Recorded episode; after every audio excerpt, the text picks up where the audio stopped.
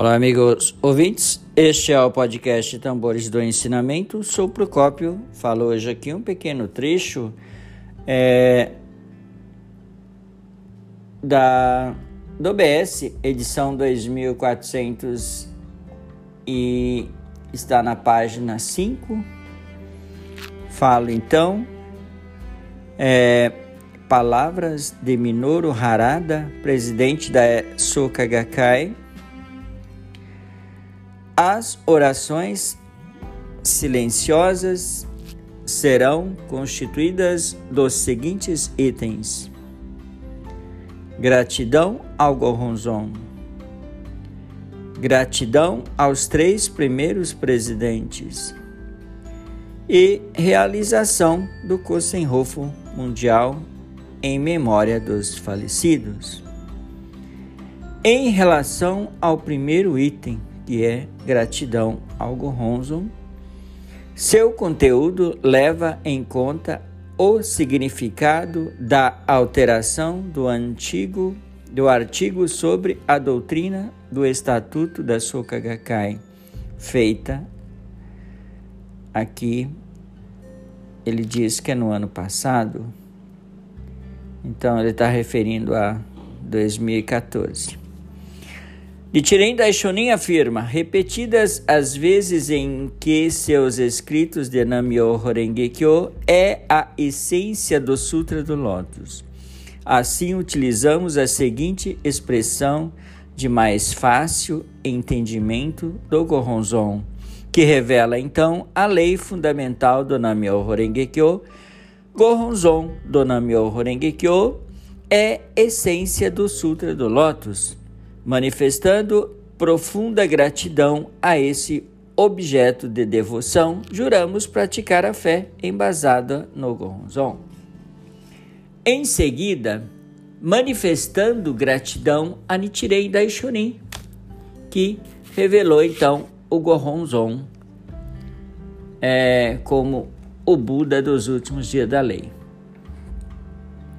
Juramos a fé diretamente ligada a Daishonin e é assim manifestamos gratidão a Nico Shonin, que herdou corretamente os ensinamentos de Daishonin embasado então no Goronzon. No que se refere a segundo item, gratidão aos três primeiros presidentes, com o propósito de eternizar a correnteza do Kosenhofu Mundial, Definimos como item a parte inserindo o nome dele, primeiro presidente Tsune Saburo Makiguchi, segundo presidente Josei Toda e o terceiro presidente que é atualmente agora doutor Daisaku Ikeda.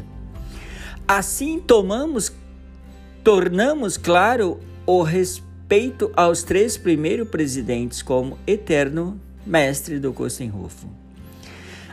Queridos ouvintes, a Soka Gakkai é a organização religiosa que tem como grande desejo a realização do Kosen-Rufo, isto é, a ampla propagação do budismo de Nichiren Daishonin ao mundo.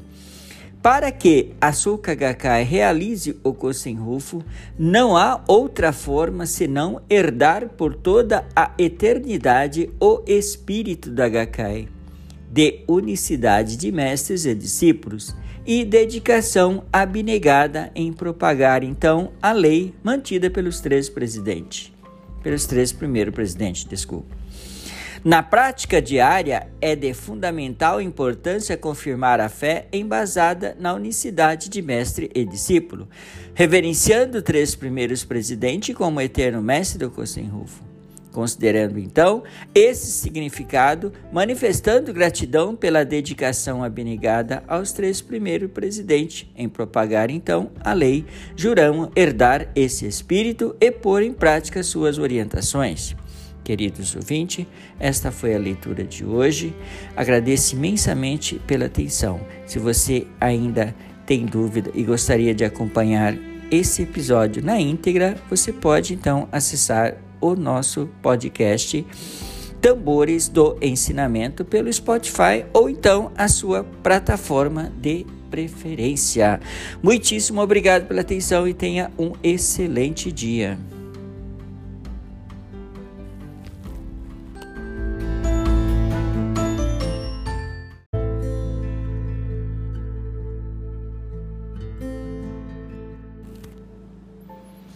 Olá, amigos ouvintes. Este é o podcast Tambores do Ensinamento. Sou Procópio.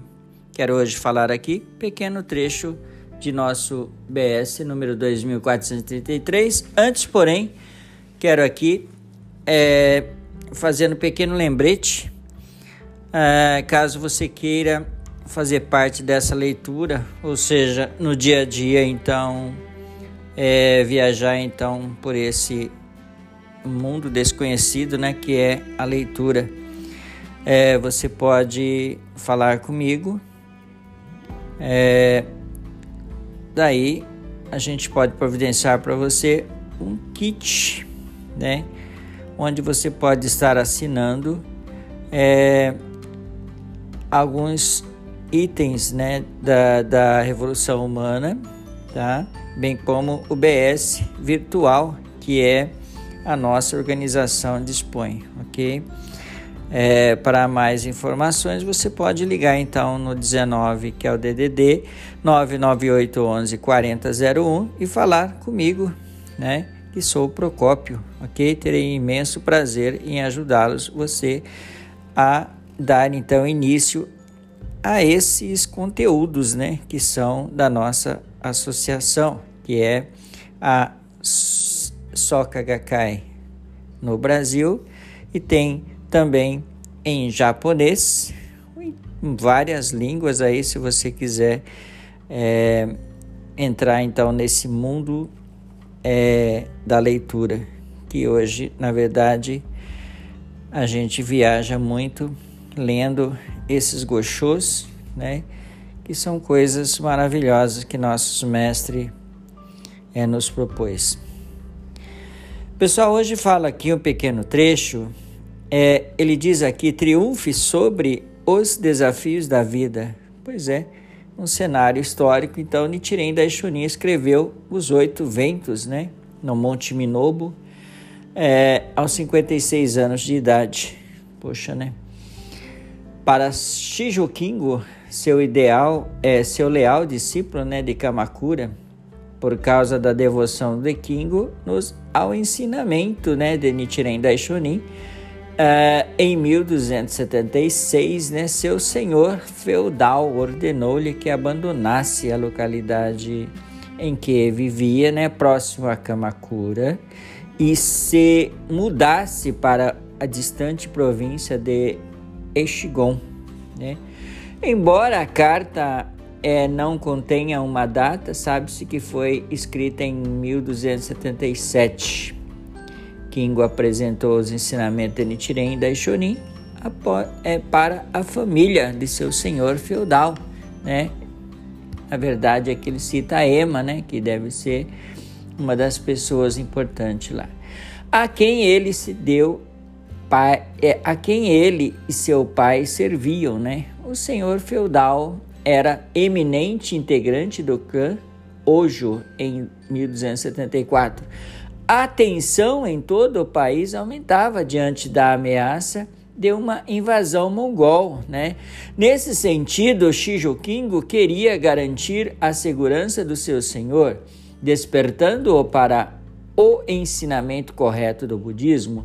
Porém, Ema era devoto seguidor de sacerdote Ryokan da escola Preceitos Palavras Verdadeiras, que gradualmente então o afastava de seu senhor. Além disso, seus colegas samurais, que estavam ressentidos com Kingo pela confiança que Emma o depositava nele, aproveitaram então da situação para desenvolver uma maliciosa trama para levá-lo ao descrédito.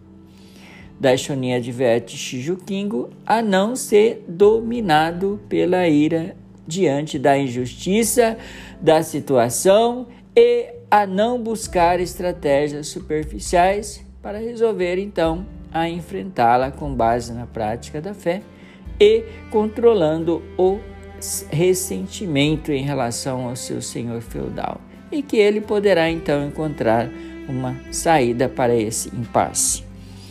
Esta foi pe o pequeno trecho da leitura de hoje.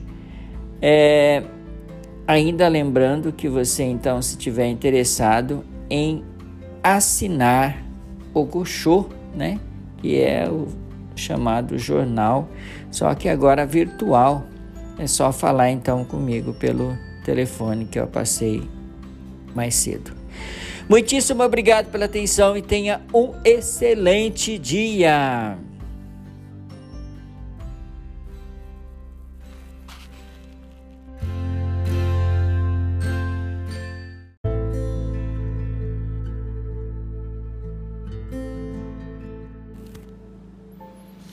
Olá, amigos ouvintes. Este é o podcast Tambores do Ensinamento. Sou Procópio. Quero hoje falar aqui pequeno trecho de nosso BS número 2433. Antes, porém, quero aqui é, fazer um pequeno lembrete, é, caso você queira fazer parte dessa leitura, ou seja, no dia a dia, então, é, viajar então por esse mundo desconhecido, né, que é a leitura. É, você pode falar comigo. É, daí a gente pode providenciar para você um kit, né, onde você pode estar assinando é, alguns itens, né, da, da Revolução Humana, tá? Bem como o BS virtual, que é a nossa organização dispõe, ok? É, para mais informações, você pode ligar então no 19, que é o DDD 998 11 4001 e falar comigo, né? Que sou o Procópio, ok? Terei imenso prazer em ajudá-los, você a dar então início a esses conteúdos, né? Que são da nossa associação, que é a Soka Gakkai no Brasil e tem também em japonês, em várias línguas aí, se você quiser é, entrar então nesse mundo é, da leitura, que hoje, na verdade, a gente viaja muito lendo esses gochôs, né? Que são coisas maravilhosas que nossos mestres é, nos propôs. Pessoal, hoje fala aqui um pequeno trecho. É, ele diz aqui: triunfe sobre os desafios da vida.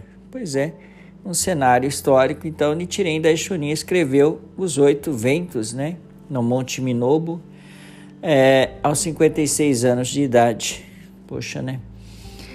Para Shijo Kingo, seu ideal, é, seu leal discípulo né, de Kamakura, por causa da devoção de Kingo nos, ao ensinamento né, de Nichiren Daishonin. Uh, em 1276, né, seu senhor feudal ordenou-lhe que abandonasse a localidade em que vivia, né, próximo a Kamakura, e se mudasse para a distante província de Echigon. Né? Embora a carta é, não contenha uma data, sabe-se que foi escrita em 1277. Kingo apresentou os ensinamentos de Nichiren e Daishonin é, para a família de seu senhor feudal, né? Na verdade é que ele cita a Ema, né? Que deve ser uma das pessoas importantes lá. A quem ele se deu pai, é, a quem ele e seu pai serviam, né? O senhor feudal era eminente integrante do clã Ojo em 1274. A tensão em todo o país aumentava diante da ameaça de uma invasão mongol, né? Nesse sentido, Shijokingo queria garantir a segurança do seu senhor, despertando-o para o ensinamento correto do budismo. Porém, Ema era devoto, seguidor de sacerdote Ryokan da escola Preceitos Palavras Verdadeiras, que gradualmente então o afastava de seu senhor. Além disso, seus colegas samurais, que estavam ressentidos com Kingo pela confiança que Emma o depositava nele, aproveitaram então da situação para desenvolver uma maliciosa trama para levá-lo ao descrédito.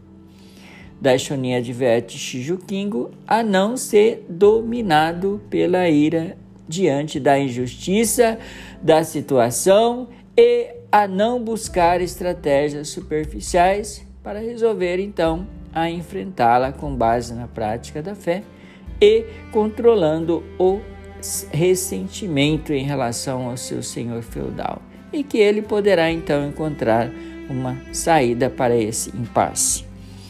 Esta foi pe o pequeno trecho da leitura de hoje.